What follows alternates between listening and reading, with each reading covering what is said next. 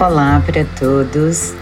Nesse podcast 21, o podcast da ex-maturidade ou desmaturidade, já que sabemos que desde 2002 a maturidade civil foi reduzida para os 18 anos, aquela maturidade que nos encaixa em definitivo no mundo dos adultos, né? Hashtag só que não. Mas então, esse programa também acontece logo após a comemoração de Dia dos Namorados. Comemoração que, pelo mundo afora, acontece no mês de fevereiro, no dia 14, e é conhecida pelo nome de Valentine's Day, Dia de São Valentim e que remete à história de São Valentim, um padre de Roma que foi condenado à pena de morte e que enviou, no dia do cumprimento de sua sentença, uma carta de amor à mulher por quem estava apaixonado. E assim se originou a prática de mandar cartas à pessoa amada no dia 14 de fevereiro. E eu fui pesquisar e acabei descobrindo que aqui no Brasil o Dia dos Namorados é comemorado desde 1948. Criação da data se deu após uma estratégia comercial pensada pelo publicitário João Dória, pai do governador de São Paulo, João Dória Júnior.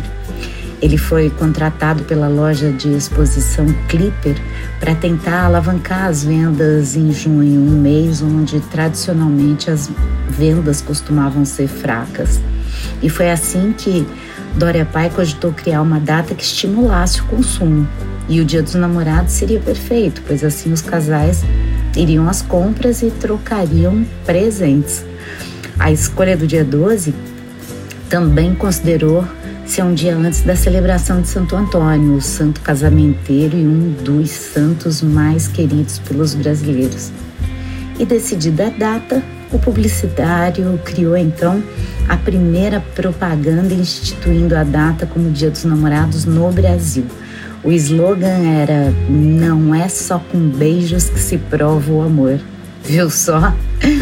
Mas quem beijou e sentiu o amor sabe que não tem presente melhor. E lá vem o amor emaranhado em questões que vão e o levam para além, bem além dele. Seja como for esse sentimento que está além, muito além das coisas miúdas e que ainda assim sobrevive, mora e morre nos detalhes. E ainda que o apelo inicial tenha sido comercial, o sábado de Dia dos Namorados não fez feio. Um dia farto de sol, apesar do frio, e que se desdobrou em cores sensacionais para um fim de tarde de enamoramento, sobretudo com a vida e a preciosidade dos seus detalhes. E por falar em detalhes, quero convocar aqui a imagem de um cego abordar detalhes, como me pediu uma ouvinte, e que, feito às mãos de Deus, segue a arrematar a vida em seus preciosos detalhes sem que saibamos. E deve ser por isso que já se anuncia para mim uma outra imagem que é daquela florzinha dente de leão, conhece?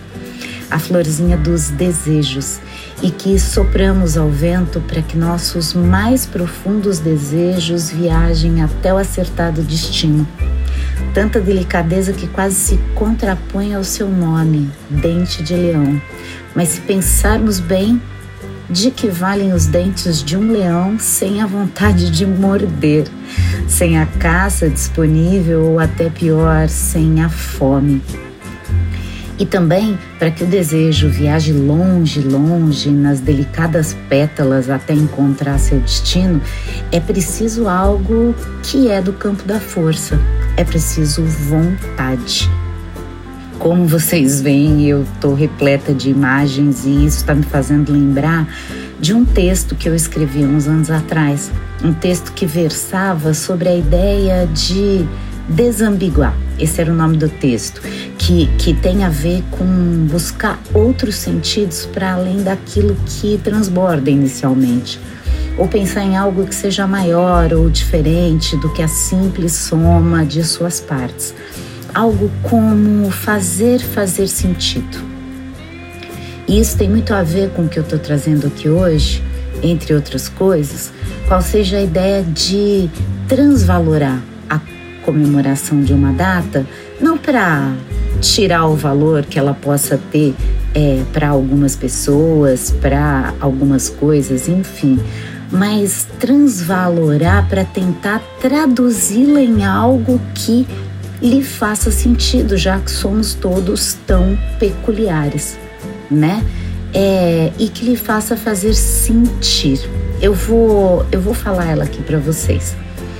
O nome é desambiguar.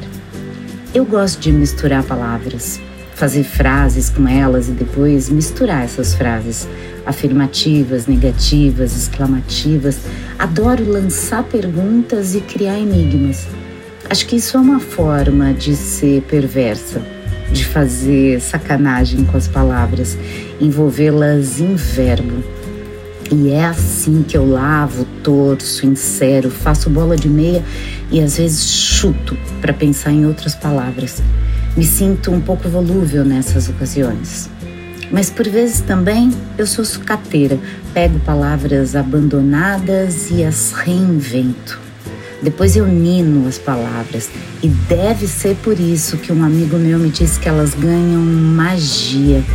Seja como for, depois disso tudo, eu levo as palavras e frases para a roda de samba e faço batucada com elas.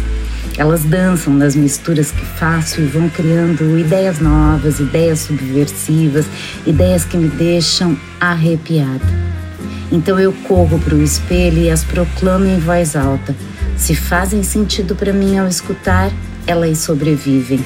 É sinal que envelheceram no carvalho, criaram vínculos, sulcos e adjacências. Caso contrário, eu as demito absolutamente. Eu deleto. Deletar é um verbo que extermina ações passadas, boas ou más. Por isso, o verbo deletar pode parecer deletério, mas talvez não. O transitório mora em mim e é por isso que não quero nem anel de diamantes nem nada. Eu quero é a dança do Irapuru. Um pássaro com plumagem em tons de terracota que vive nas florestas úmidas.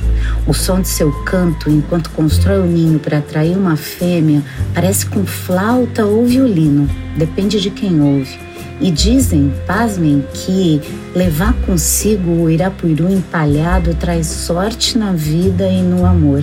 E que por isso mesmo o pássaro se, se encontra ameaçado de extinção. Se faz de um tudo por amor. E é nesse embalo musical e dançante de seu bater de asas que o pássaro conquista suas parceiras e transforma a floresta em cena de romance.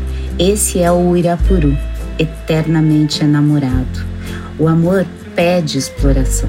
Por erro ou ambiguidade, ele tem diferentes significados e, por ser assim, apresenta aspectos muito distintos de serem explorados.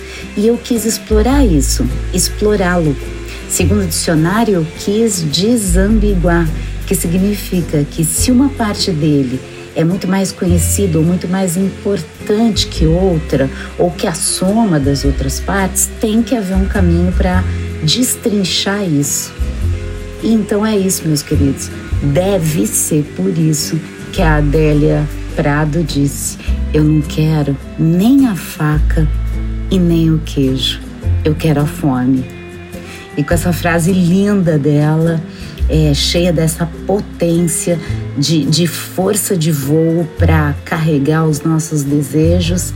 Eu deixo vocês e a gente se vê na semana que vem. Eu sou Clotilde Zingali e apresentei o podcast Nas Ondas do Carro.